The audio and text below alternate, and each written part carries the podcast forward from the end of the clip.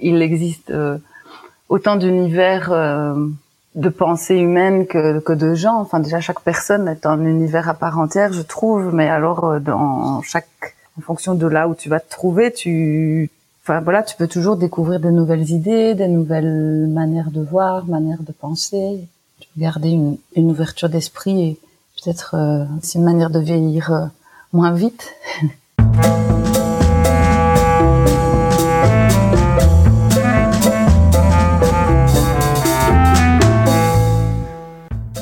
Bienvenue au pays de nulle part. Je suis Aude Piette, fondatrice du Coworking Art et co-gérante avec ma sœur Lola du restaurant Les Gamines et de l'hôtel Le Val de Poix à Poix-Saint-Hubert en Ardennes belge. Au pays de nulle part est un podcast dédié à la ruralité et à ceux qui y vivent ou pas. Il paraît tous les 15 jours, les jeudis. Cette semaine, je vous propose de prendre la route pour Bruxelles où nous parlerons d'amour. Dans ce 27e épisode, je vous partage ma rencontre avec Marie-François. Marie est toujours partante pour parler de sa recherche d'équilibre entre la Gaume, où elle a grandi, et Bruxelles, où elle vit actuellement. Entre l'amour apaisé, doux, rassurant et l'amour intense, passionnant, enivrant, Marie a finalement décidé de choisir les deux. Elle nous raconte son histoire dans cet épisode. Vous venez de faire un détour au pays de nulle part. Belle écoute de l'épisode 27, double jeu, en compagnie de Marie-François. Bonjour Marie. Bonjour Aude. Marie, tu peux nous dire où tu es installée là aujourd'hui pour cette interview? Alors aujourd'hui, là, euh, je suis à Bruxelles. J'habite euh, à Ixelles, en colocation. On est trois, trois euh, personnes plus ou moins du même âge. Donc j'ai j'ai 37 ans et voilà, on est des travailleurs installés à, à Ixelles. Et ça fait longtemps maintenant que tu es dans cette colocation? Ça fait un an que j'y suis et ça fait deux ans que je suis revenue à Bruxelles. Mais on y reviendra parce que ton parcours est quand même assez euh, intense en voyage, en tout cas de euh, la Gaume vers Bruxelles. Et donc on, y reviendra tout au long de, cette interview. Euh, mais d'abord, où es-tu née, toi, Marie? Alors moi, je suis née à, Virton et j'ai grandi à Abbe-la-Neuve. Abbe-la-Neuve, c'est quand même déjà une petite ville, hein, je pense, en, en Gaume. Oui. On la considère quand même déjà comme une petite ville. Hein. Petite ville ou gros village, c'est la, je sais pas, ouais. Quand, quand moi j'y ai grandi, c'était plutôt euh, un gros village et c'est vrai que maintenant ça devient quand même euh, plutôt une petite ville. Hein. Ouais. Combien de temps y es-tu resté à, à Bellanove? Euh, 18 ans. Donc j'ai grandi là, j'ai fait mes primaires, mes humanités. Enfin, je suis allée faire mes deux dernières euh, humanités à Arlon.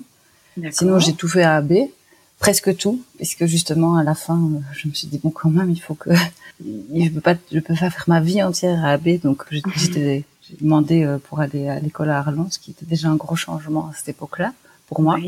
Et puis après Maréto, je suis partie euh, au Honduras pendant, pendant six mois après les études quoi. Et puis mhm. après ça j'ai étudié la sociologie. Et j'ai commencé à Louvain-la-Neuve Mhm. justement parce que bah, venant d'un petit village, euh, en fait quasiment tous mes amis allaient euh, à Louvain-la-Neuve parce que c'était la ville la plus sécure comme ça au niveau euh, tout, est fait pour les étudiants.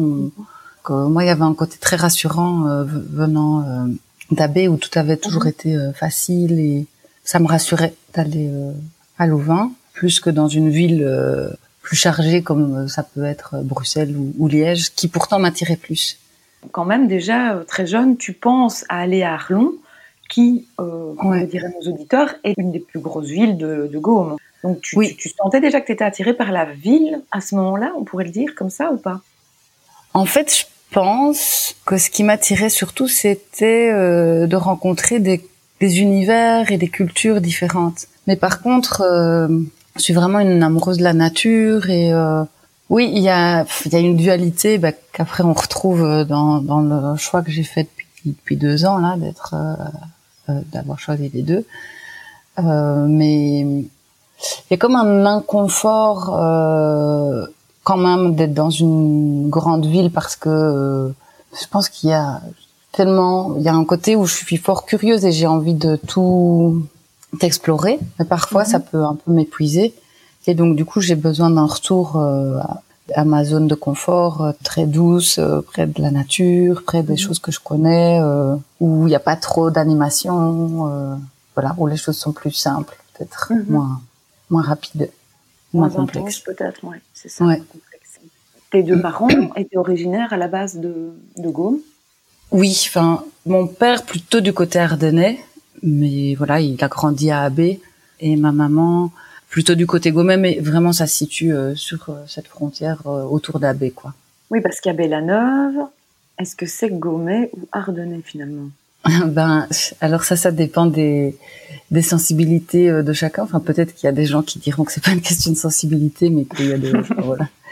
Euh, moi, moi, ce que j'ai entendu et qui, qui, qui, me convient comme explication, c'est que c'est la rule qui passe à, enfin, en tout cas pour le territoire d'Abbé, c'est la rule qui, qui détermine cette frontière et que d'un côté, donc le côté vers la forêt d'Anlier, ça c'est l'Ardenne, et le côté euh, vers Étal, euh, c'est la Gaume. Moi, j'ai j'ai grandi du côté euh, vers Étal et je me suis toujours sentie plutôt gaumaise parce que c'est les paysages que je préfère. Je préfère, enfin, j'adore les paysages gaumais mhm. beaucoup plus que les paysages ardennais, même si je les trouve très beaux aussi, mais il y a quelque chose de plus doux dans, dans les collines, dans, dans les forêts de feuillus voilà, je me sens plus gommaise, clairement. Et puis, et puis je suis une à Virton. Ça, quand même, euh, je pense qu'il n'y a personne qui dira que Virton, c'est en Gaume. c'est clair. Est-ce que tu trouves qu'il y a une sorte de culture gommaise Oui, oui, oui, quand même. Euh, alors, je ne sais pas si c'est une culture au sens euh, folklorique du terme, ça, je ne dirais pas, mais enfin, si, sans doute, mais c'est pas ce que, que moi je, je connais, mais c'est quand, en tout cas, par exemple, rien dans mon cas, moi, je sais que je, suis contente de dire, enfin, en général, quand on me demande d'où je viens, je dis de Gaume, et c'est euh, un peu important comme ça pour moi de de me rattacher à ce territoire-là. Je dis pas que je viens de la province du Luxembourg, par exemple, ce qui serait pas faux non plus, pourtant. Non, absolument. Ouais, je trouve qu'il y a quand même quelque chose de particulier dans tous les villages du côté Gaumet et qu'il y a une forme de, ouais, de reconnaissance à ce niveau-là. Mhm. Et moi, j'ai grandi dans une, enfin, assez protégée du coup. J'étais, euh, on, est une fratrie de, de trois, donc j'ai deux grands frères, mhm. euh, mais on suit d'un an.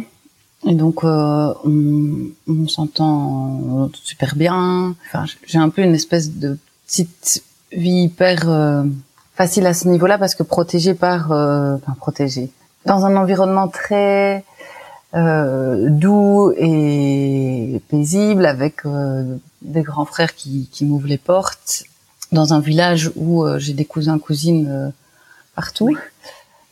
j'ai fait donc un mouvement de jeunesse où je connaissais tout le monde. J'ai fait du basket. Enfin voilà, donc école où je connaissais tout le monde. Donc en fait, il y a vraiment le côté village, village où à un moment donné, ouais, tout le monde te connaît et tu risques rien quoi. Il y a comme du fait que tout le monde te connaît et que tu connais tout le monde, il y a un truc hyper euh, rassurant et facile de, il peut rien t'arriver en fait.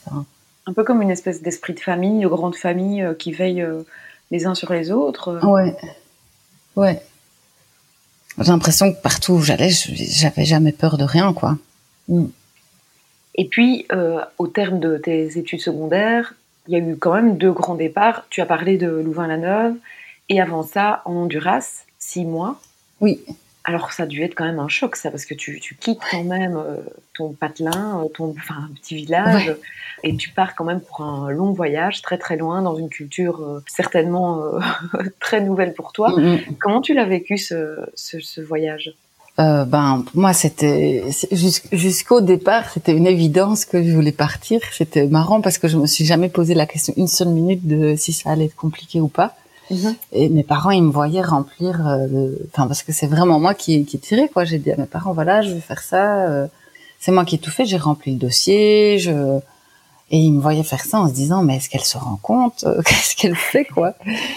Et et moi, je sais pas, j'étais complètement dans mon rêve. oui, alors je vais partir, je vais devenir une grande voyageuse. je vois jusque au, au, réveil, je me rappelle, j'ai dû me mettre mon réveil à 3 heures du mat pour aller prendre l'avion. Uh-huh. Et quand ce réveil a sonné, je me suis mise mais à pleurer, pleurer. Là, j'ai pris conscience de ce que j'avais fait. Ce que tu, ce que tu allais vivre, oui. Mais c'est bien que je m'en suis pas rendu compte avant parce que c'est une des années les plus comment où j'ai le plus appris quoi. Enfin, elle était merveilleuse cette année. C'était. Euh, ah, t'es sortie euh, de ta zone de confort pour le coup. Complètement. Ouais, ouais, ouais.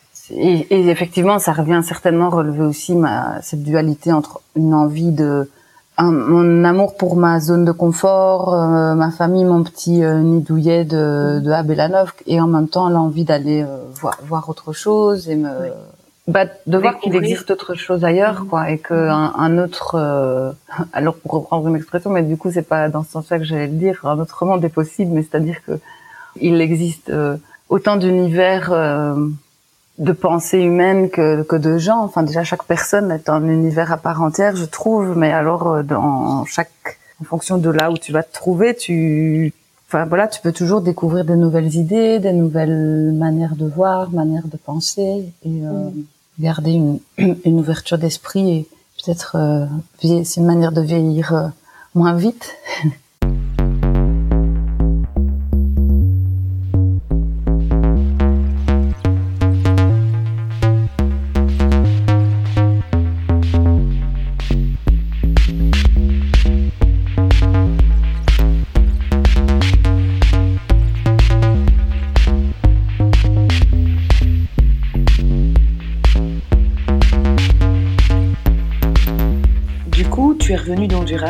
Et tu as décidé directement l'année d'après de, de, partir à Louvain-la-Neuve étudier. Oui, c'est ça. Bah, ça, c'était euh, un peu cousu. C'était prévu. Enfin, C'était vraiment prévu. Oui, oui.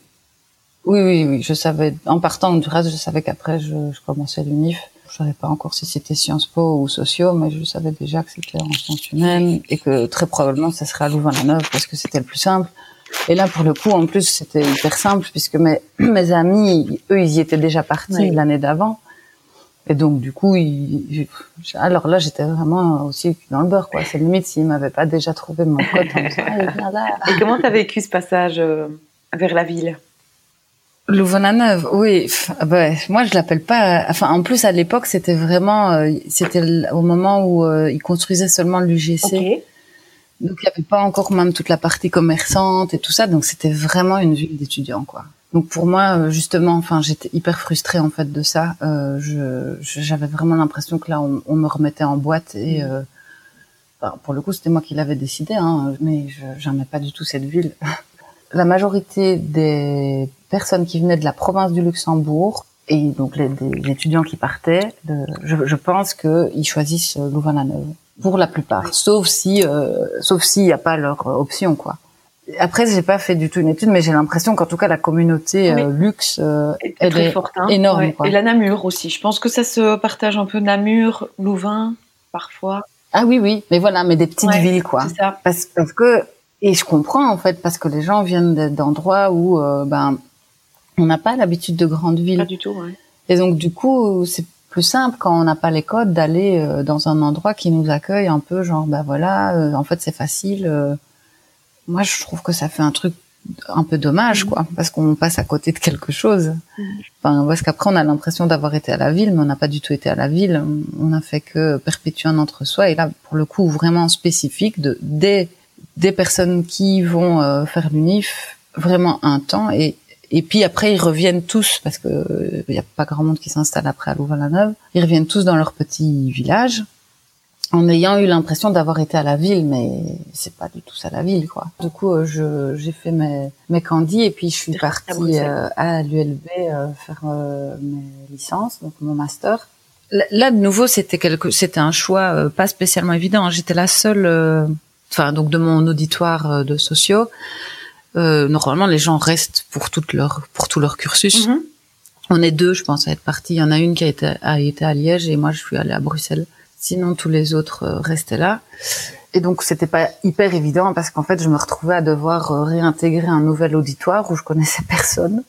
C'est clair. Euh, et où eux, ils se connaissaient déjà tous. Et à découvrir une ville que je ne connaissais absolument pas. Et pour le coup, moi, ça c'était vraiment, enfin Bruxelles, c'était au début, je, je me rappelle que j'avais mal à la tête à la fin de la journée, quoi, parce qu'il y avait trop de stimuli. Je n'étais pas habituée un temps de monde, tant de voitures. Euh, et il fallait que je m'y retrouve avec la STIB, je ne comprenais rien. Et euh, je me rappelle quand je suis arrivée à Bruxelles, du coup je faisais comme à Louvain, c'est-à-dire que j'allais chez les gens et je sonnais voir euh, s'ils étaient là. De toute façon, tu croisais toujours quelqu'un dans la rue, donc il y avait quelque chose de. Et un jour où je, bah, je m'embêtais, je savais pas euh, quoi faire, donc je me suis dit bon, je vais aller promener. Et je savais où, où il y avait cinq personnes que je connaissais, donc j'ai marché, j'ai fait tout le tour de Bruxelles en marchant avec ma carte et j'ai sonné et chaque fois les gens n'étaient pas là. Donc j'ai passé l'après-midi à trouver personne et après je me sentais hyper seule. Je crois que ça c'est un truc qui est dur à la ville, c'est d'arriver à, à être seule sans se sentir seule, à avoir des moments seuls sans se sentir seule.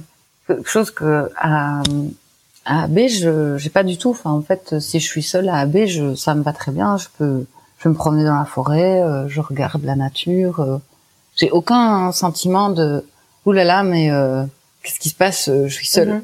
Alors que à Bruxelles, s'il y a un vendredi soir, euh, personne euh, ne me propose quelque chose à faire ou que j'ai pas une idée en tête de faire un truc ou que bah ça peut m'arriver enfin beaucoup moins maintenant j'ai quand même grandi à ce niveau-là mais de me dire ah mais qu'est-ce qui se passe il faut, faut que je fasse quelque chose quoi parce que tu sens cette ville qui grouille et tu te dis mais ah enfin voilà donc la première année c'était pas évident puis la deuxième année j'ai trouvé un, un, un, plus chouette logement dans une maison communautaire près de Flaget et là, je, ouais, j'ai commencé à bien me déployer. Et puis la troisième année, j'ai pris une année pour faire mon mémoire.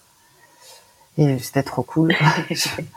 j'avais un petit boulot, euh, j'avais que mon mémoire à faire. Euh, je le faisais sur euh, les squats euh, à Bruxelles, donc j'avais des, des, des, chouettes lieux alternatifs pour le coup à aller voir, des chouettes gens à rencontrer. Euh. Puis Flaget, c'était un peu ma ma place de village, quoi. Et puis, bah oui, ça, ça a pris un ou deux ans, je pense, que je trouve vraiment un boulot très chouette. J'ai commencé à travailler euh, sur euh, un projet euh, de euh, santé sexuelle en milieu festif, donc pour une fédération de centres de planning familial. Et c'était super cool. je suis restée là six ans en tout. Donc ma première grosse expérience de boulot, hyper chouette. Mais je me demandais là, à la fin, où ça commençait à tirer en longueur, parce que en fait, je m'étais toujours dit, je rentrerai un jour euh, à la campagne, et je me vivais comme une campagnarde. Comment tu te vivais comme campagnarde? Euh. Qu'est-ce qui te, qu'est-ce qui te faisait sentir ça? Euh, En fait, dans ma tête, c'est, j'avais jamais fait le switch que un jour j'allais rester à Bruxelles. Et donc, euh, quand les gens me disaient ah euh, bah tu viens d'où? Je dis ah bah, pour le moment j'habite à Bruxelles mais je viens d'Abbé et c'était sous-entendu dans ma tête et je vais y retourner. Enfin voilà. Et puis j'ai rencontré euh, quelqu'un qui euh, donc un amoureux qui voulait lui aussi euh, retourner habiter à la campagne tout ça. Enfin voilà, on s'est dit ah ben alors on va on va assez on s'est assez rapidement mis à habiter ensemble en se disant à Bruxelles, en se disant bah, comme ça on voit si ça marche et après on, on, va habiter à la campagne. Mais du coup moi j'ai resté complètement bloquée sur la Gaume quoi, alors que lui bah c'était pas obligé. Et donc oui finalement euh, en fait on s'est séparés et c'est à ce moment-là où je me suis dit bon en fait euh, comme quand on quand on a habité ensemble, moi dans ma tête c'était évident que euh, c'était mon dernier logement à Bruxelles enfin mon cerveau avait fait le switch quoi. Et donc quand on s'est séparés je me suis dit bah en fait je vais pas chercher un appart à Bruxelles puisque c'était pas mon envie quoi. Et donc je me dis bah tant qu'à bousculer le tout pour le tout euh. donc j'étais voir mon directeur et je lui ai demandé mon C4 en janvier 2016 euh, je suis revenue en Gaume. Et donc euh, là j'ai la chance que chez en fait ma parents une grande maison où quand on, quand on était tous les trois à la maison, on utilisait tout. Et quand on est parti, ils ont fait un petit appart au-dessus de chez eux. Et donc, en fait, je leur ai demandé si je pouvais avoir cette petite appart en attendant de, de, me trouver autre chose. Avant ça, euh, Marie, quand tu habitais encore à Bruxelles, tu, euh, comment dire, euh, allais de temps en temps encore en Gaume? Eh ben, ça, c'était toujours euh, très très compliqué dans ma tête, justement, parce que euh, je pense que je voulais y aller souvent, c'est-à-dire euh, à mon avis au moins une fois toutes les trois semaines, je dirais. Je me forçais parfois à y aller moins en me disant mais non, euh, t'habites à Bruxelles, euh, enfin reste à mhm. Bruxelles, euh, voilà. Mais j'avais besoin des deux. Enfin, j'ai toujours eu besoin des deux, quoi. Parce que je me rappelle aussi une fois où je suis restée en Gaume les deux mois de vacances, enfin du coup quand j'étais encore euh, à l'Uni, je pense. Et quand je suis revenue à Bruxelles, je, je ça, oh là là, ça m'a trop manqué. Tu sentais déjà à l'époque que tu avais besoin des deux, quoi. Oui. Mais, mais je pensais que le Bruxelles, ça allait partir, quoi.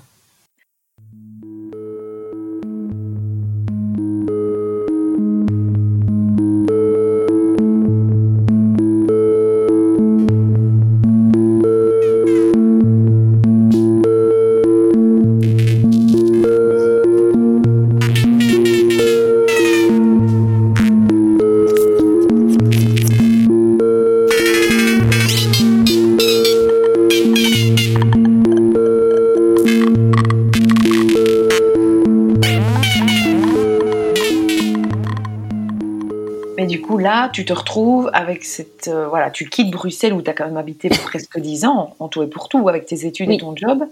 C'est quand même pas rien. Et tu, te, tu vas t'installer à Angome, à AB. Alors, comment tu l'as vécu cette transition? Parce que l'air de rien, tu laisses quand même à Bruxelles des amis, euh, des habitudes, des activités, une partie de ta vie, quoi. Comment tu vis ce moment? Ben là, euh, la première année, c'était non, en fait pas la première. Les six premiers mois, c'était super chouette euh, bah, d'abord les janvier, février, mars, euh, c'était euh, juste bien pour euh, l'hiver, me reposer, installer mon nouveau mon nouveau chez moi, prendre mes marques. Je pense que j'avais une forme d'épuisement aussi de Bruxelles mhm. parce que je suis quelqu'un qui aime faire beaucoup d'activités et tout. Et là, d'un coup, euh, j'avais l'impression que je pouvais ralentir, quoi, et mhm. aller promener dans la forêt, prendre le temps de me faire à manger avec les, les produits locaux. Euh, j'allais donner un coup de main à une maraîchère euh, bio de Abbé la Vieille. J'allais voir mes amis de là-bas, je profitais de ma famille, de, de mes petits neveux, puisque mes frères a, a des enfants. C'était, c'était très très chouette. Puis le printemps est arrivé, alors là c'était encore mieux. Je faisais du jardinage profiter des amis. J'ai invité mes amis de Bruxelles que j'étais ravie d'accueillir et d'aller leur montrer la forêt et tout ça. et puis l'hiver est arrivé et en fait j'avais toujours pas trouvé de boulot. Et ça c'était un peu dur parce qu'en fait à Bruxelles j'avais un vrai réseau et euh, j'étais un peu connue dans le secteur euh, de la promotion de la santé. Enfin voilà, je, je savais que je pouvais bouger, que j'étais. Enfin, voilà. Et là j'arrive et en fait euh, bah aucune reconnaissance de ça. Et euh, comme j'ai un profil plutôt euh, contestataire ou ah pas, enfin, voilà, je, je pense que je cadre pas en fait tellement avec euh, le côté de la campagne où on respecte fort les, les protocoles et les, et les hiérarchies et, les, et voilà. Je, je, en tout cas, par exemple, quelque chose qui m'avait fort choqué, c'est que dans, dans tout le milieu associatif que j'ai vu, la plupart des gens qui sont dans les CA, ben c'est des vieux monsieur en fait. Et ben, j'ai rien contre les vieux monsieur, mais quand même, euh, à un moment donné, euh, déjà c'est chouette de faire la parité homme-femme. Enfin, ça peut mhm. quand même accessoirement être intéressant.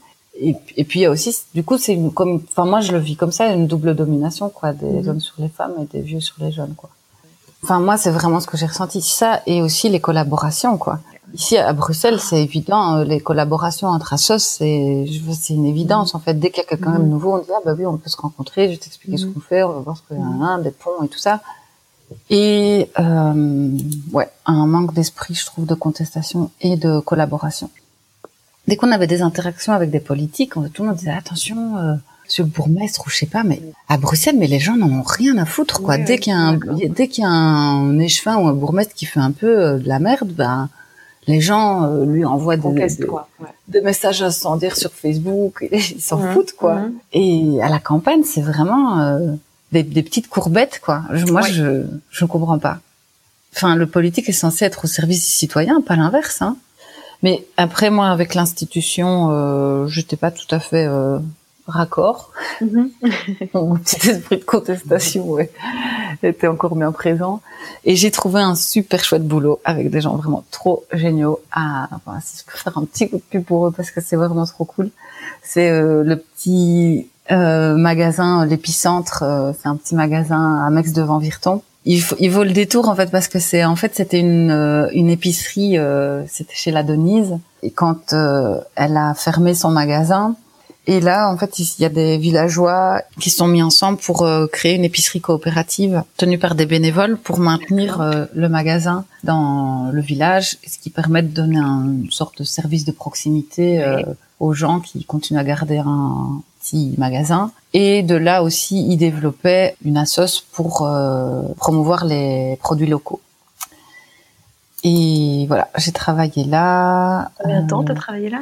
Que j'avais été engagée en novembre, donc, novembre, décembre, janvier, février, et puis là, je commençais déjà à douter. Enfin, Bruxelles me manquait trop. Tu retournais dans ce, à ces moments-là? Est-ce que tu retournais souvent à Bruxelles? Mm-hmm. Oui, j'y retournais souvent. justement, jusque plus ou moins novembre, mais j'avais encore un amoureux à Bruxelles. Euh, puis ça s'est terminé plus ou moins dans ce moment-là, mais donc là, ce qui fait que j'y retournais facilement. Mm-hmm.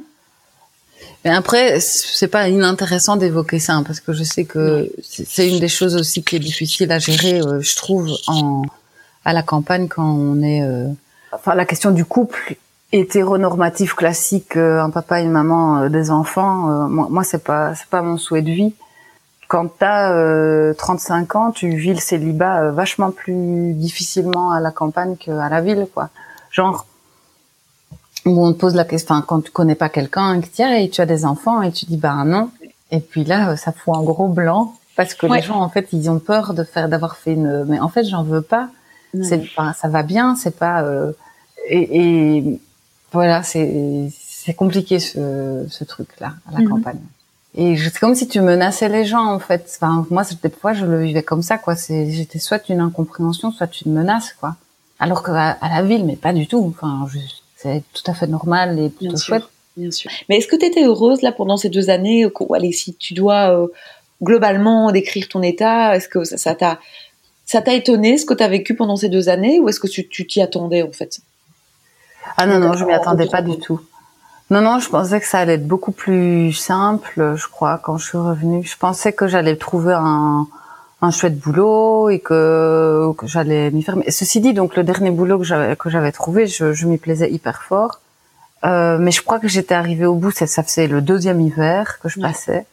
Et c'est vrai que bah, pour revenir à cette discussion de être en couple ou pas, en fait, en hiver, euh, les gens à 5 heures du soir, tout le monde est rentré chez soi. Ouais, ouais. Et la plupart des gens, ils vivent en couple euh, et donc, je sais pas ce qu'ils font le soir. Ils regardent la télé, ils s'occupent de leurs enfants, et puis voilà. Donc, euh, moi, j'étais en manque de nourriture culturelle un peu euh, mhm. différente.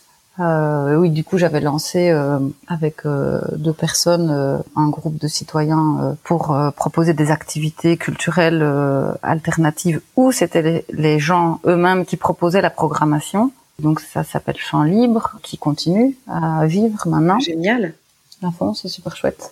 Enfin, on l'a créé avec euh, Anne Léger, Nathalie Montfort à la base, euh, justement sur base de ce constat-là. Moi, je disais, mais enfin, c'est, quand même pas croyable qu'il y a aucun endroit où on peut en fait proposer soi-même une, euh, une programmation culturelle comme si si tu fais pas partie euh, des institutions euh, reconnues, en fait, euh, mhm. forcément, t'avais rien à dire en fait sur c'est quoi la culture. Et ça, ça en dit long aussi, je trouve, sur ben en fait qui, qui c'est qui fait la pluie et le beau temps, qui c'est qui dit que c'est mhm. quelque chose est bien ou pas, ou que quelque chose vaut la peine d'être vu.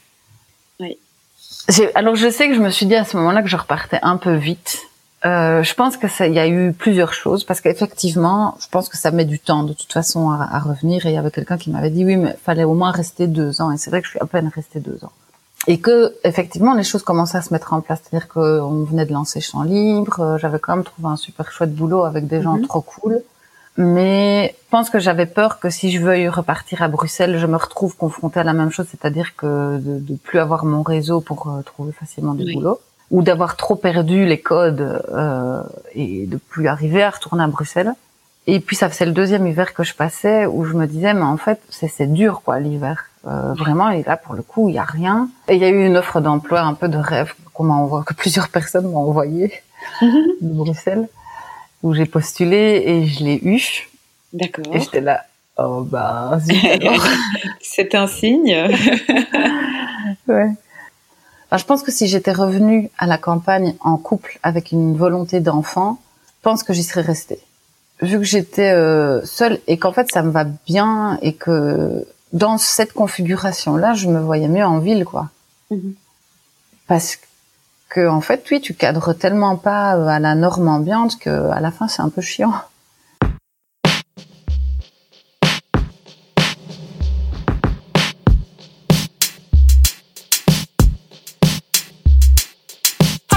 H2O pleure, trois fois accroche-toi. H2O pleure, trois fois accroche-toi. Les rêves se trompent, en vrai c'est pas marrant. de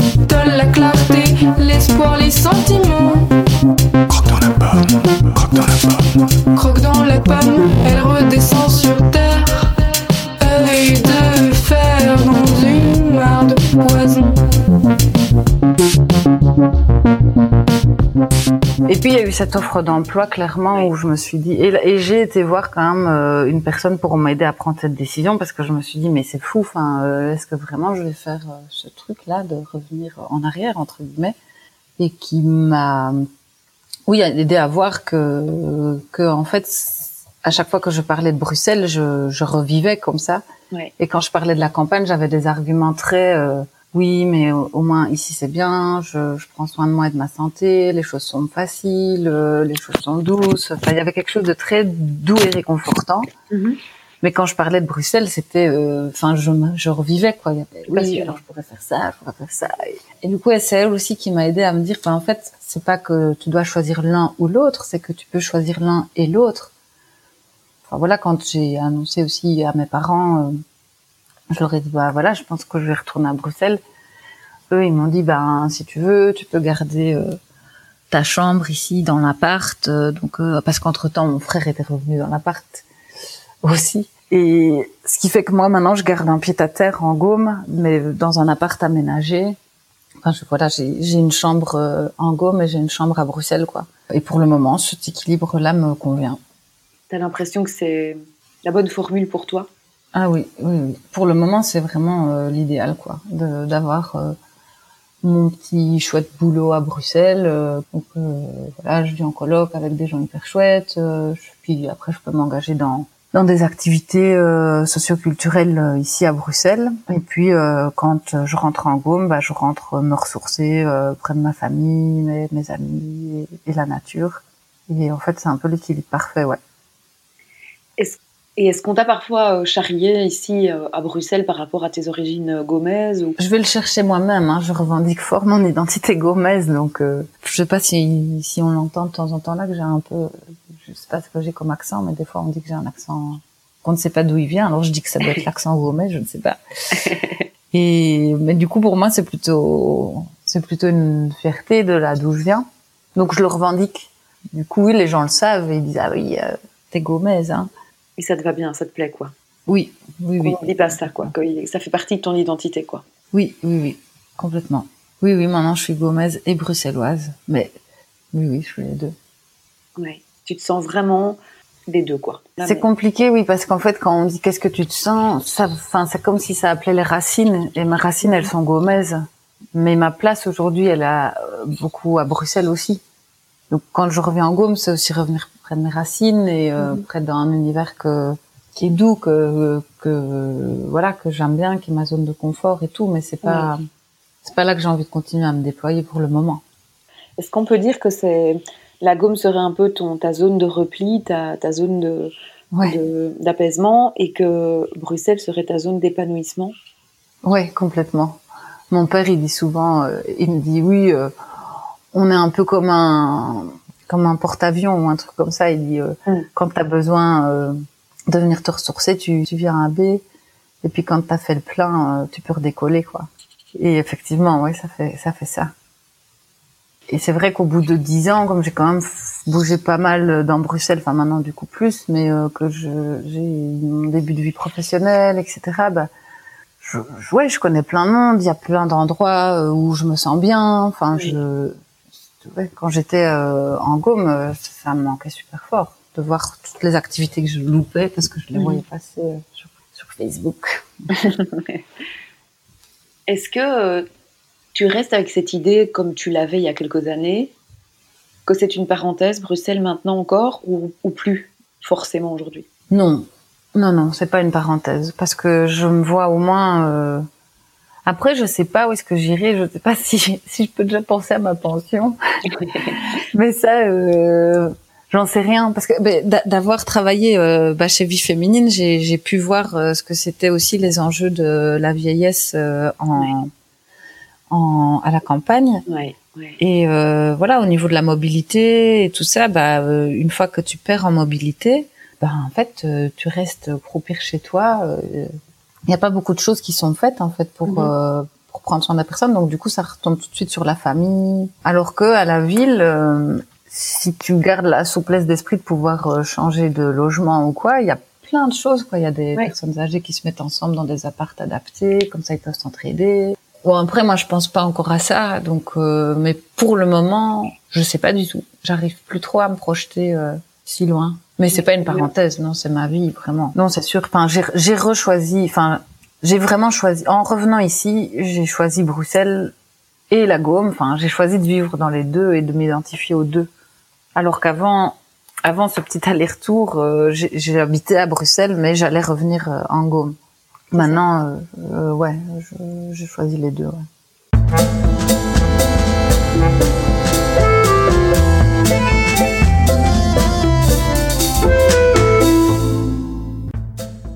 Vous venez d'écouter l'épisode 27 Double jeu en compagnie de Marie-François. Les virgules sonores de cet épisode ont été réalisées par Drop the Dial et le duo Force Éternelle composé de Zoé Mabi et son papa Jérôme. Drop the Dial, c'est de l'exploration sonore, un territoire musical d'expérimentation qui se vit parfois en collectif quand d'autres musiciens rejoignent Jérôme au sein d'Ademuru, l'atelier de musique rurale. Je vous encourage vivement à visiter leur SoundCloud ainsi que leur site internet dropthedial.net. Si vous aimez ce podcast et que vous souhaitez le soutenir, n'hésitez pas à lui mettre 5 étoiles sur la plateforme que vous utilisez et à laisser un petit commentaire. Ça me fera très plaisir de vous lire. C'est grâce à vos notes, à vos commentaires et à vos partages qu'il sera bien classé dans les applications de podcast et diffusé au plus grand nombre. Alors déjà, un grand merci à vous.